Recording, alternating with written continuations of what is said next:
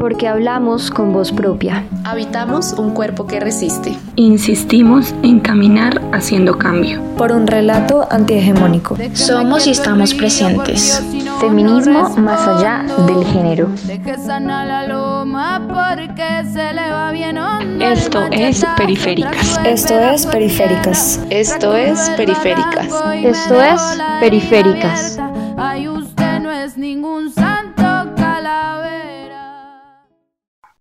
Hola. Hola a todos. Les queremos dar la bienvenida al primer capítulo de Periféricas. Este es el nuevo podcast de Pasillo.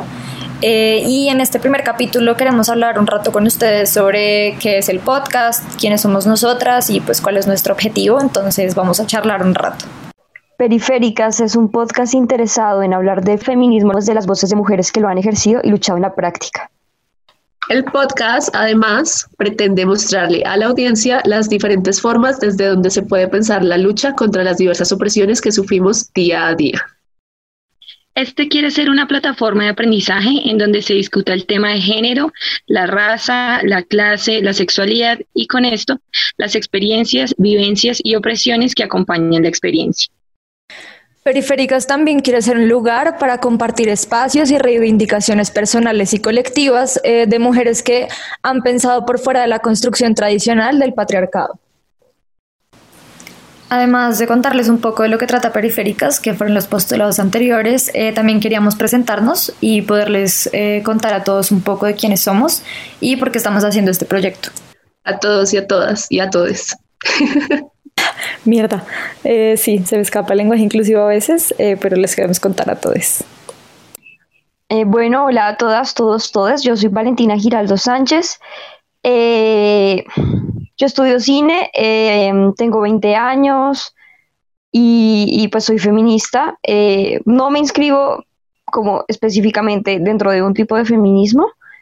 Mm, me gusta mucho tejer también y ya.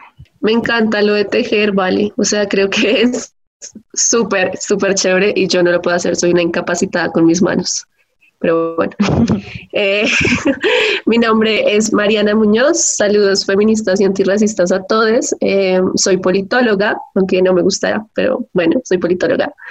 Eh, hago parte de Situadas y ahorita soy editora de Pasillo, al igual que mis otras amigas que están aquí conmigo. Eh, nada, soy una persona súper curiosa, amo la investigación, la acción, me fascina, suena súper ñoño, pero sí, así es. Eh, y, y, me apasiona un montón, un montón trabajar temas de género y etnicidad eh, desde diferentes perspectivas. Entonces, nada, pues así estamos. Eh, bueno, me presento, mi nombre es María Ocampo, eh, al igual que, que, Mariana, yo también soy politóloga de la Javeriana. Si todo sale bien, me graduó el 18 de septiembre. Como mis compañeras acá, también soy feminista. Eh, mi feminismo vino como de, de, muchos lugares, pero sobre todo la literatura, de leer cosas de mujeres asombrosas y pues de mi experiencia siendo mujer en Bogotá, que es todo un tema. Bueno, hola a todos y todas. Mi nombre es Zoe Quintana. Eh, yo estudio Derecho y Filosofía en la Fundación Universidad Autónoma de Colombia. Como mis compañeras, pues vamos a acompañarles en el transcurso de este programa y pues esperamos que primero les encante y segundo que sea un espacio crítico frente a las posiciones eh, que como ya lo dijimos, eh, son, digamos, en términos de, de, práctica y no tanto de teoría, de las vivencias cotidianas de las mujeres y las diversidades sexuales, eh, pues en la ciudad y en la ruralidad. Con lo que acaba de mencionar Zoe, eh, una cosa que se nos olvidó mencionarles a todos es que la idea de este podcast es entrevistar a muchas mujeres de diferentes contextos y feminismos eh, y pues entender su experiencia de mundo y con su lucha tanto colectiva como individual, eh, desde comunidades eh, y pues lo individual. Y creo que ahí reside eh, la importancia de este podcast, oír las voces de muchas mujeres sobre su experiencia de mundo, su experiencia como feministas y en muchos casos como activistas.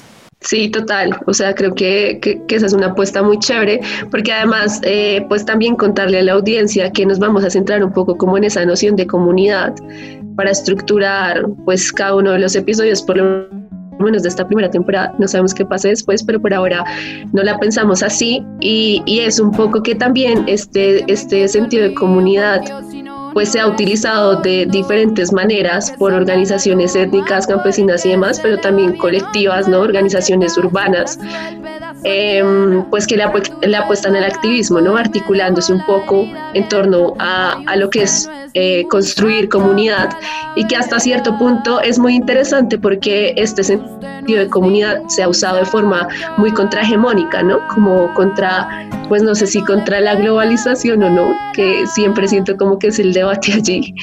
Eh, por lo menos una parte del debate, eh, pero sí de pronto pues para construir otras narrativas y otras ideas de lo que consideramos súper cool, digamos, que pase o no. Em, entonces sí, eso también, también vamos a discutirlo acá. Y hablo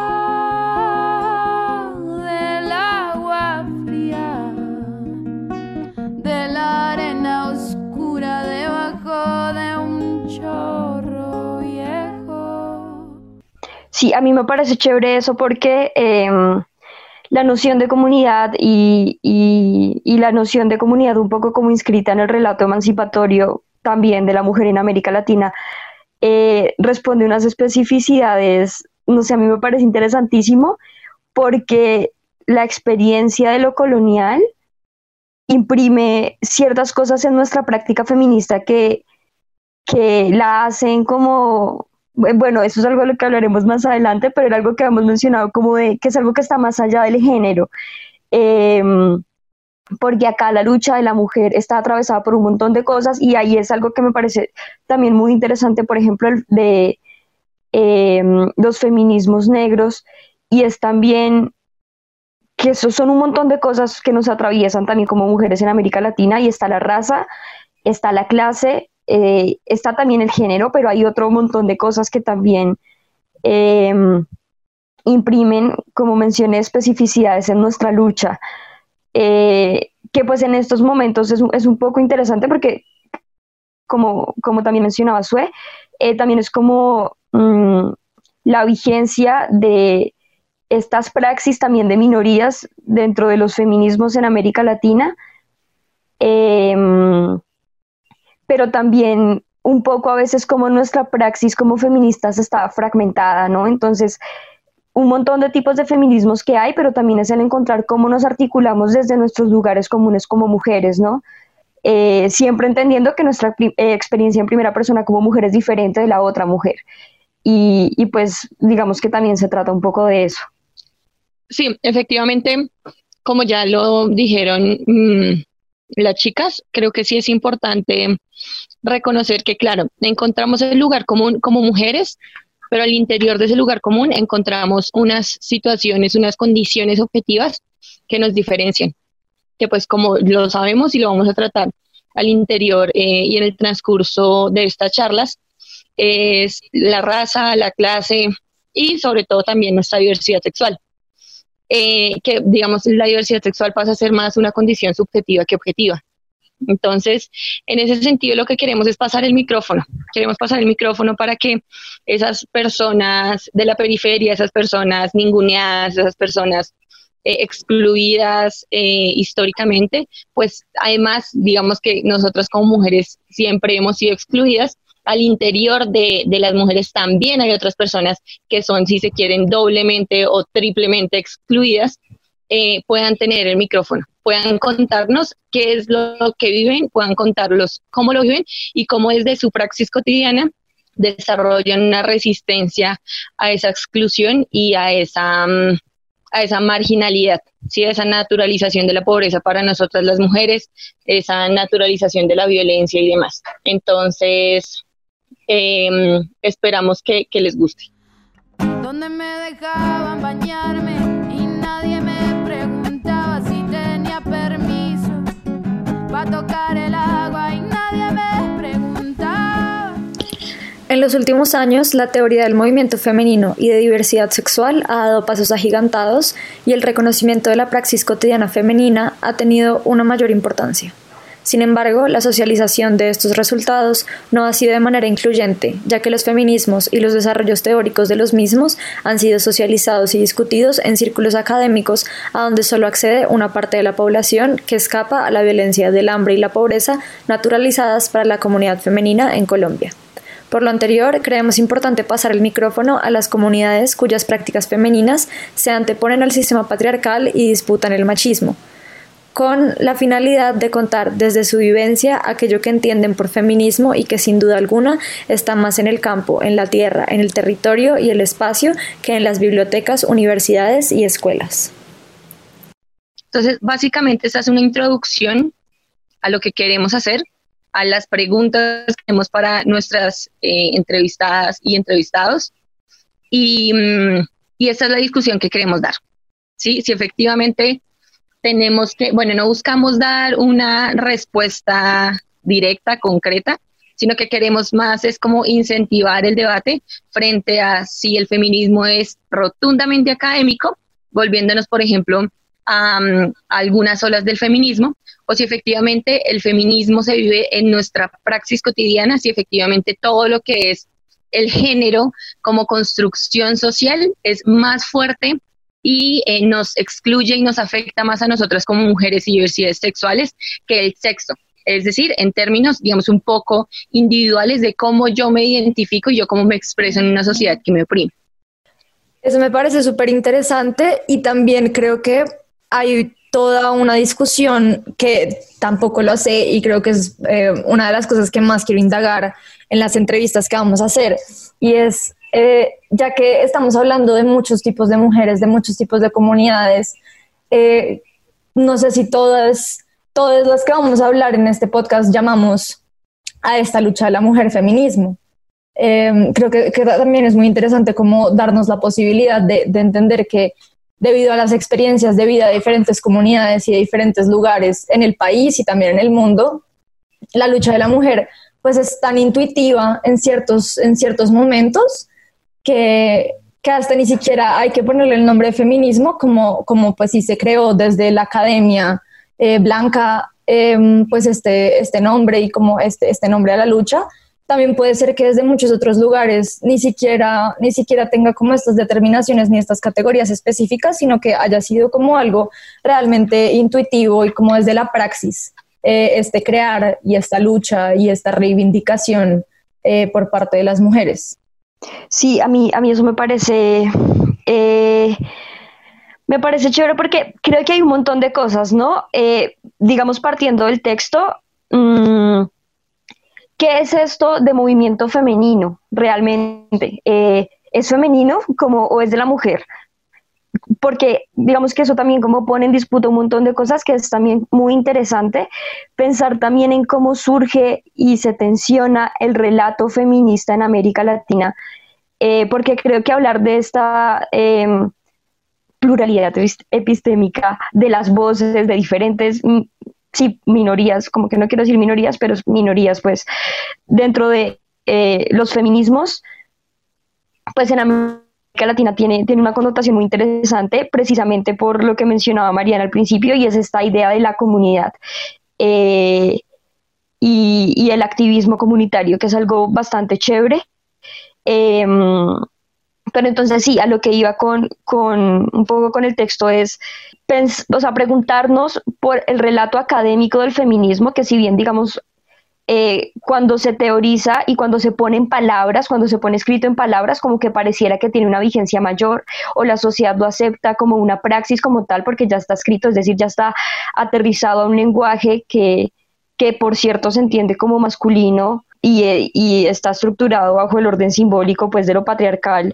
Entonces, hasta que no lo aterrizamos a ese lenguaje, no nos reconoce eso me parece también interesante, y es también pensarnos en cómo se define narrativamente el relato del feminismo latinoamericano, porque em, siempre hay una disputa sobre cómo entenderlo, y creo que lo que ha pasado últimamente con el scratch, o a mí por lo menos me ha permitido ver que hay una gran disputa sobre el cómo, el cómo entender el feminismo, y, y ahí vuelvo a esta idea de la praxis fragmentada eh, ahora, en este momento del feminismo, que es algo que ya había sucedido antes, hay una tensión muy extraña entre lo que puede ser el centro, eh, el centro, el centro para mí, porque digamos que tampoco puedo, em, se me va la palabra, pero tampoco puedo pero sí, o sea, no me puedo sentar sobre que el centro para todo el mundo va a ser Bogotá, pero el centro para mí es Bogotá.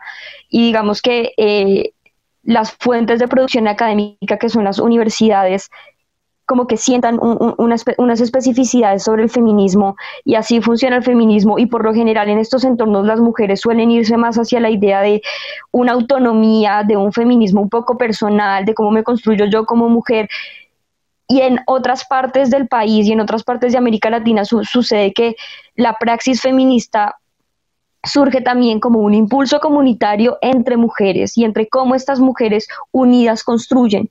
Y creo que eso es algo pues increíble, porque em, necesitamos estar organizadas y creo que si hay algo que nos ha enseñado la historia es que tenemos que hablar con voz propia por un lado y que tenemos que también hacerlo juntas y también como, como camino estratégico. Em, juntas también desde nuestras diferencias, porque evidentemente somos mujeres diferentes, con contextos diferentes, que construyen su feminismo de manera diferente, pero pues que aún así estamos construyendo un relato emancipatorio y creo que es un relato que tiene que ir más allá de la estructura narrativa convencional, eh, que creo que por eso a veces también surgen como tantas tensiones dentro del feminismo, por decir más allá de esa narrativa convencional que se espera que tenga ciertos, como ciertos pilares, eh, porque creo que si hay algo que tenemos acá y desde nuestra experiencia em, colonial, eh, mestiza, violenta también, porque la colonia y la conquista fueron pues tremendamente violentas y, es una tradición del despojo también, pero si hay algo que tenemos acá es la posibilidad de hacer una contranarrativa a, a los discursos generalizados, ¿no? Entonces es muy chévere lo que nace de acá y de acá no solo América Latina, sino también desde el sur global y que de esta manera también se articula con el norte global para poder entender que ser mujer tiene unas dimensiones muy complejas que van más allá del género. Eh, para no hablar mucho, yo quiero cerrar con que el género, pues el género es una tecnología, realmente el género no existe, porque ¿qué es género? Em, género es un sexo, el sexo solo encarna un concepto y un imaginario de qué es mujer y qué es hombre, ¿no? Realmente no es nada más, o sea, el género es intangible. Yo creo que el género es una tecnología, el género es una casilla que yo marco cuando estoy haciendo un formulario de la alcaldía que me pregunta si soy femenino, masculino, mujer, hombre, trans, intersexual, que sigue siendo demasiado extraño, no sé.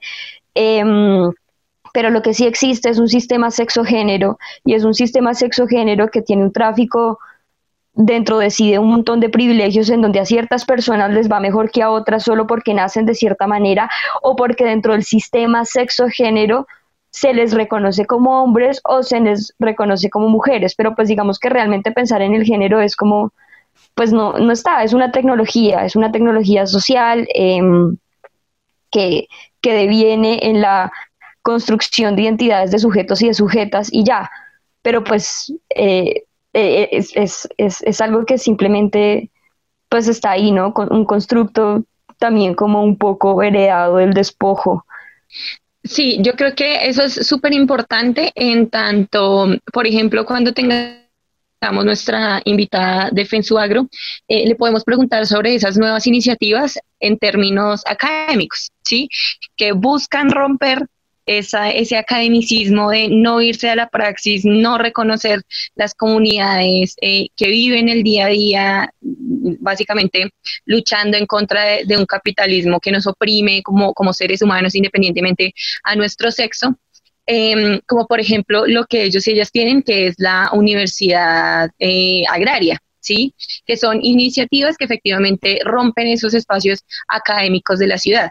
Y asimismo, también, como lo hemos venido comentando, hay múltiples organizaciones comunitarias que tienen ese aspecto de llevar eh, lo académico a los barrios, de llevar lo académico a los territorios. Entonces, ese tipo de cosas, digamos que es importante en tanto fracturan esa... Mm, digamos, esa idea de, la universidad exclusiva para, para ciertas comunidades y para ciertas clases. Entonces yo sí creo que, que tampoco se trata como de irnos a ese extremo, de decir todo lo académico es malo, porque creo que, que no, no, no es cierto, ¿sí?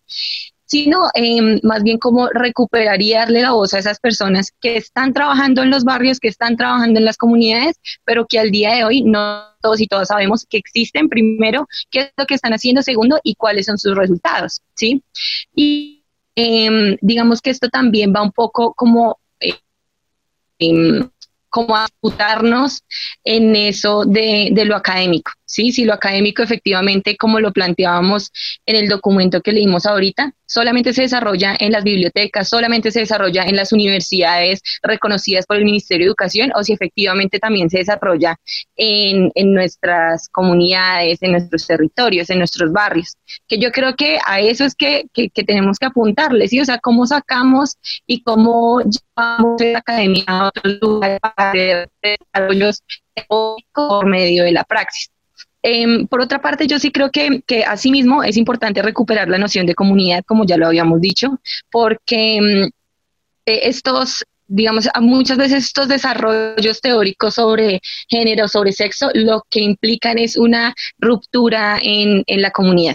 Sí, es decir, entendernos como individualidades al interior de una comunidad. Y cuando yo me identifico como individualidad, peleo y em, me importan son mis reivindicaciones y cómo busco mis objetivos en términos, digamos, em, de comunidad fragmentada. ¿sí? Entonces, por ejemplo, nosotras vemos ahorita espacios eh, sexuales en los, bueno, espacios, digamos, de identidad sexual en los cuales no se admiten otras identidades sexuales, ¿sí? Entonces, digamos que la, la pregunta y, y, la duda ahí es, bueno, si realmente nos identificamos como identidad, como, sí, como una identidad identidad sexual diferente, como una identidad sexual también excluida. Eh, ¿Por qué no nos agrupamos? ¿Por qué no nos organizamos? ¿Por qué no realmente, em, digamos, disputamos al interior de, del, capital que nos oprime? ¿no?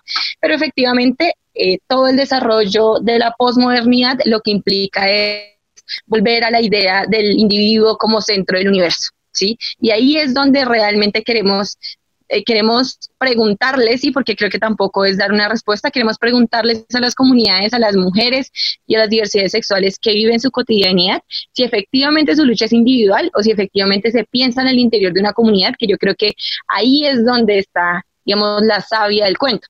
Sí, de acuerdo, de acuerdo con lo que dice Sue y con lo que dice Vale.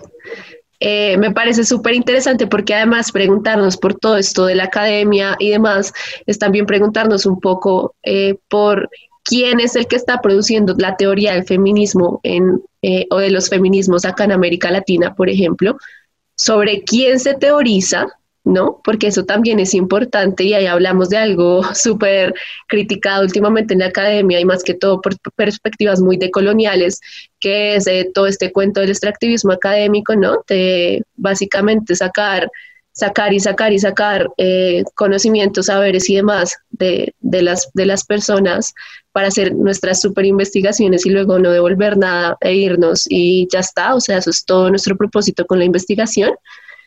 Eh, y creo que esta lucha de pensarnos estas preguntas eh, nos llevan siempre a cuestionarnos un poco como por ese sujeto del feminismo y también eh, pues por la categoría género, digamos, como categoría central de los feminismos en general. y pues que fue muy importante en una época, hace 50 años, cuando los feminismos los construían, teorizaban, eh, y demás, las mujeres de clase media, blancas, acomodadas y demás, y que luego otras feministas van a venir a, disputar ese relato y ese discurso, ¿no? Como las feministas eh, negras, eh, justamente, por ejemplo, acá en, Colombia hay particularmente una mujer que a mí me encanta, que es Juderquis Espinosa, también está aquí trabajando Chicuriel, aunque ella es dominicana, si no estoy mal, eh, y a descentrar un poco ese discurso pues eh, del, feminismo centrado en el género, sino también ver cómo esta interseccionalidad o esta matriz de opresión, esta red de opresión, dependiendo de la autora y demás, que bueno, son, son cosas muy académicas, pero creo que estas mujeres que van a venir a, hablar con nosotras nos van a ayudar un poco como a desenmarañar eso y hacer que suene mucho más digerible.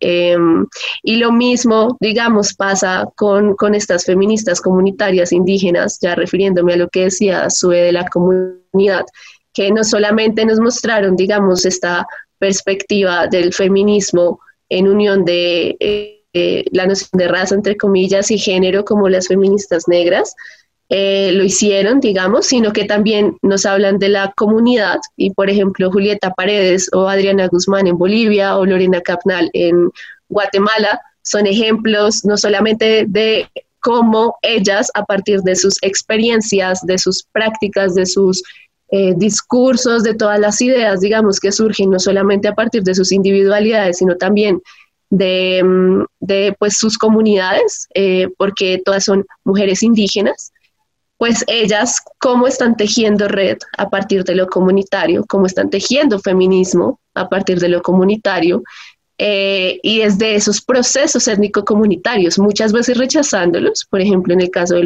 Lorena, Capnal, que es la historia ya me parece fascinante porque es como que eh, empezó a, a pues hablar en su comunidad sobre la violencia sexual contra las mujeres indígenas y pues es muy fuerte, digamos, todo lo que pasa allí es, es una lucha por sobrevivir realmente y, y su comunidad la, la, sacó, ¿no? Y ella crea una red de mujeres eh, del feminismo comunitario, que son todas mujeres indígenas, ¿no? Y, y, empiezan a tejer desde allí, o como Julieta Paredes o Adriana Guzmán, que sí están dentro de sus movimientos, dentro del movimiento indígena boliviano, Em, y que también están tejiendo desde allí, cuestionando desde allí y abriendo caminos, digamos, para que nos pensemos los feminismos desde la comunidad y no tanto, esto va a sonar chistoso, pero me, lo, me lo estaba cuestionando un poco, no tanto desde lo personal es político, porque si bien esa frase es súper, súper importante, remite a ese sentido de individualismo, a ese sentido del, del, del individuo. Em, y pues lo comunitario también es político y estas mujeres pues, nos están mostrando de mil maneras, tanto las feministas eh, que se consideran feministas y son indígenas, em, como las feministas negras y demás. Entonces, creo que eso es algo súper importante. Y yo, por ejemplo, personalmente, eh, creo que digamos lo que decía, suele pasarles el micrófono, me parece que suena muy chévere, pero yo no creo que sea solamente pasarles el micrófono, sino generar intercambios o cooperativismos entre ambos, ambas realidades, ¿no? Yo no creo en ese falso dilema de teoría y práctica aparte, o sea, creo que uno teoriza para entender qué pasa, por qué pasa, cómo pasa, eh, y pues lo que pasa es la práctica, eh, y finalmente, pues estas dos cosas y el hecho de que no estén relacionadas, pues habla muy mal de la academia, ¿no? Cuando teoriza sin práctica y es una cosa que no tiene sentido para nada. Eh, pero sí creo que se, puede se pueden hacer ambas y que, ese, que tenemos que empezar como a tender puentes, puentes interculturales, puentes intergeneracionales em, y demás. Creo que aquí Mariana toca un punto muy importante y es la necesidad desde la academia, pero sobre todo desde espacios como este que nos estamos permitiendo acá, eh, de hacernos las preguntas sobre la relación de la práctica y la teoría y cómo esto se ve en los diferentes tipos de feminismos y las diferentes experiencias de mundo, ¿no? Eh, es preguntarnos eh, como una y otra vez las categorías que tal vez tenemos muy claras y muy normalizadas desde la ciudad en diferentes contextos y que implica pensarnos estas categorías de manera diferencial, eh, dependiendo del contexto, la clase, eh, la raza, la sexualidad. Eh, y pues creo que eso es como lo, lo más importante de, de, estas entrevistas que vamos a poder hacer en el transcurso de, del podcast. Sí, a mí, a mí me parece interesante todo eso y también interesante y retomo la idea de quebrar la narrativa hay que ver la narrativa hegemónica y el orden del discurso hegemónico y del relato, porque em, nuestro relato, insisto, creo que estamos en una posición geopolítica, socioeconómica, pues a nivel global, em, que complejiza muchísimo un montón de cosas y así como las complejiza, las enriquece. Eh, y, y, pensarse el relato acá es, es, es, una cosa bastante interesante, pensarse el relato, que es un relato que más allá de las olas incluso. Eh, y si vamos a hablar de olas, pues sabemos que acá las olas son diferentes, o sea, vamos a hablar como de otras, em, quizá maneras de, darle forma a, nuestra praxis como feministas, em, que pues hay un montón, ¿no? Incluso hay una mujer de la cual se me escapa el nombre ahora, creo que se llama Sonia Álvarez, si no estoy mal, y ella habla que el feminismo es un campo, ¿no? Entonces digamos que habrá muchas, muchas maneras de hablar de, del feminismo y de los feminismos, pero a lo que voy con esta idea de romper de nuevo el relato es que preguntarnos también un poco qué implica darla, bueno, sí, qué implica pasar el micrófono, ¿no? Em, qué implica que un feminismo sea o no reconocido, que entre y que sea, que cumpla el deseo de ser nombrado y estructurado mediante una teoría que también se ejerce mediante un lenguaje, que por cierto es un lenguaje que también es producto de una colonia, ¿no? Que implica que nosotras sacamos nuestra teoría en español.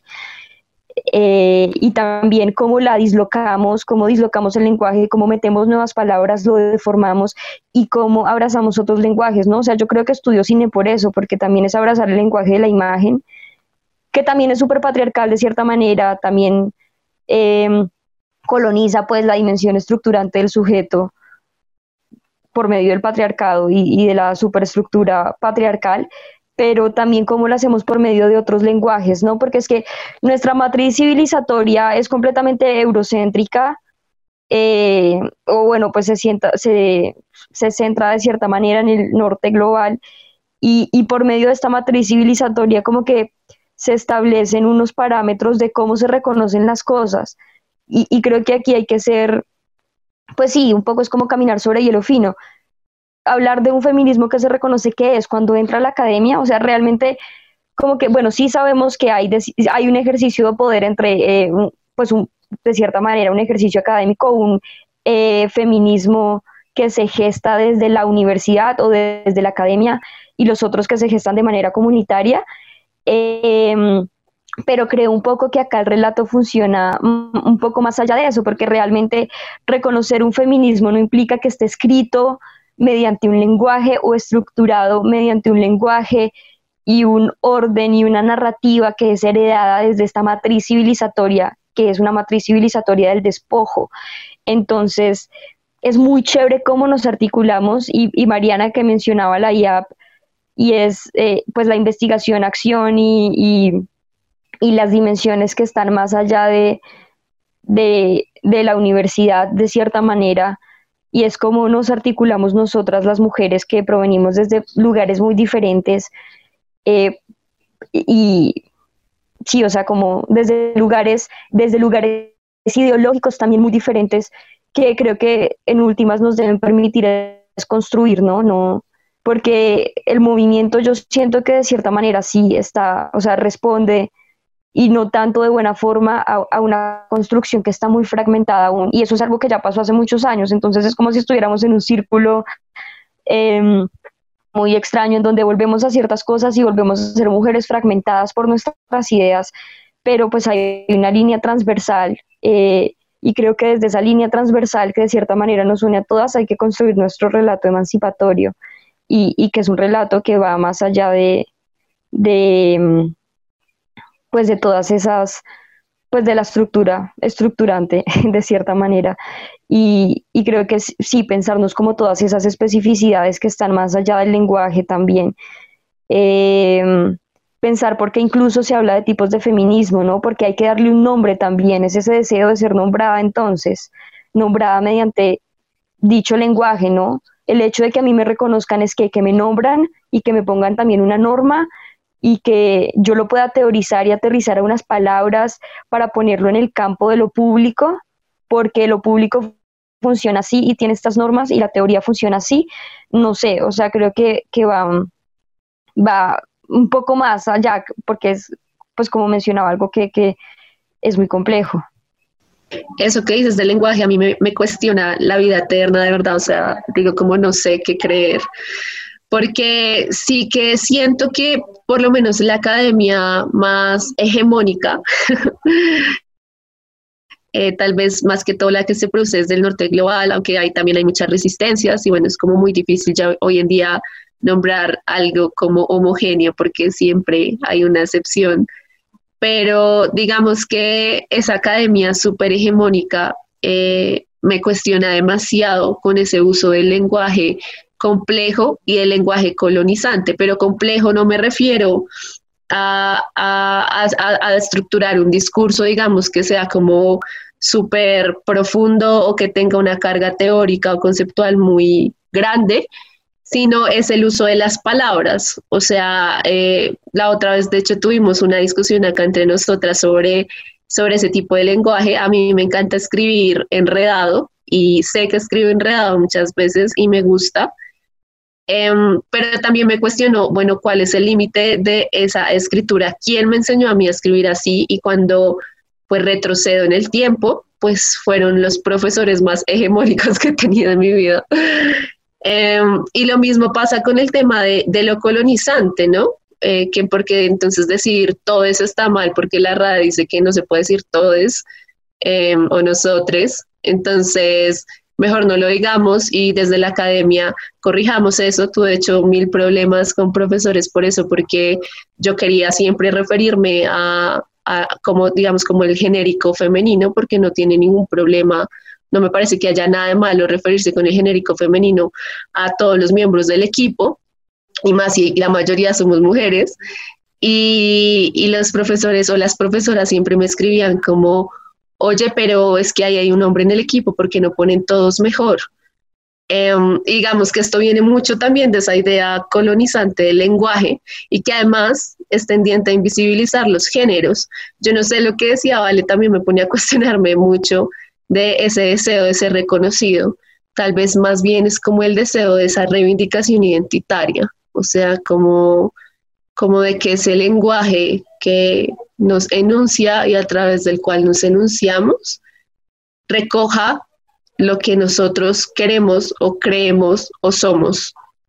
Entonces, eh, o sea, es como un tema muchísimo más complejo, pero sí creo que preguntarnos todo esto, como decía María ahorita, es empezar a, adentrarnos en, primero en, en, lugares muy oscuros de lo hegemónico y demás, y, y, y adentrarnos además para cuestionarlos. Eso me parece muy chévere eh, y más si se cuestiona la academia. O sea, sí que es cierto que a mí me encanta la investigación, acción, y hay mucha gente que la hace muy bien, pero hay otra gente que la usa también como una excusa para el extractivismo académico, y lo mismo pasa con otras eh, variables de la investigación y con otras formas de hacer academia. Entonces sí creo que es bueno cuestionarnos esto también a partir desde cómo nosotras estamos hablando y cómo nosotras estamos expresándonos.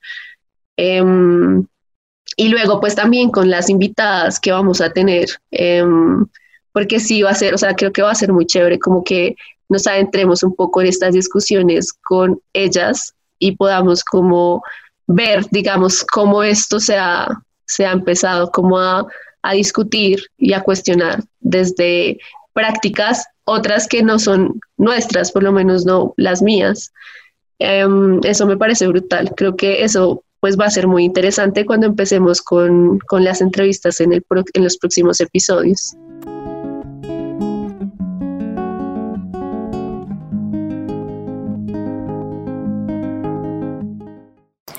Con lo que respecta al lenguaje, creo que también es importante ver su relevancia, no solo en lo académico, sino en las cotidianidades y, por ejemplo, en la literatura, el cine y demás. Em, esa idea como de reconocerse como mujer para mí fue muy clara cuando empecé a consumir activa y conscientemente literatura escrita por mujeres y pues mujeres latinoamericanas y colombianas.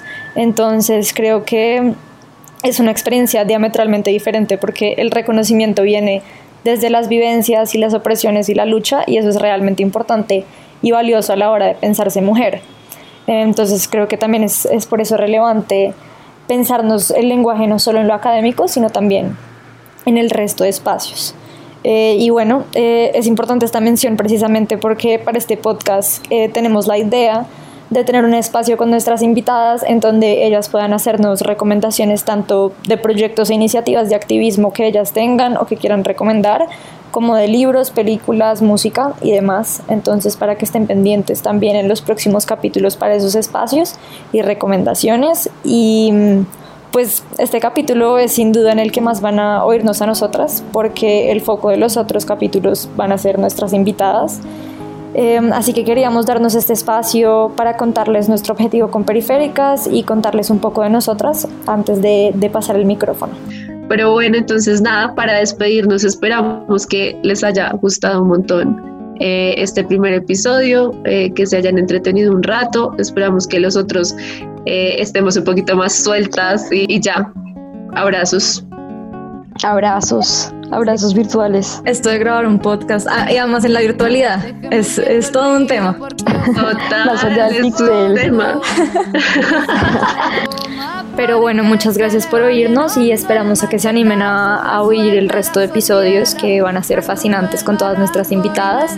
Entonces los invitamos. Y las y les. Se los juro que al final de este podcast voy a estar hablando en lenguaje inclusivo como un lulo. Van a ver.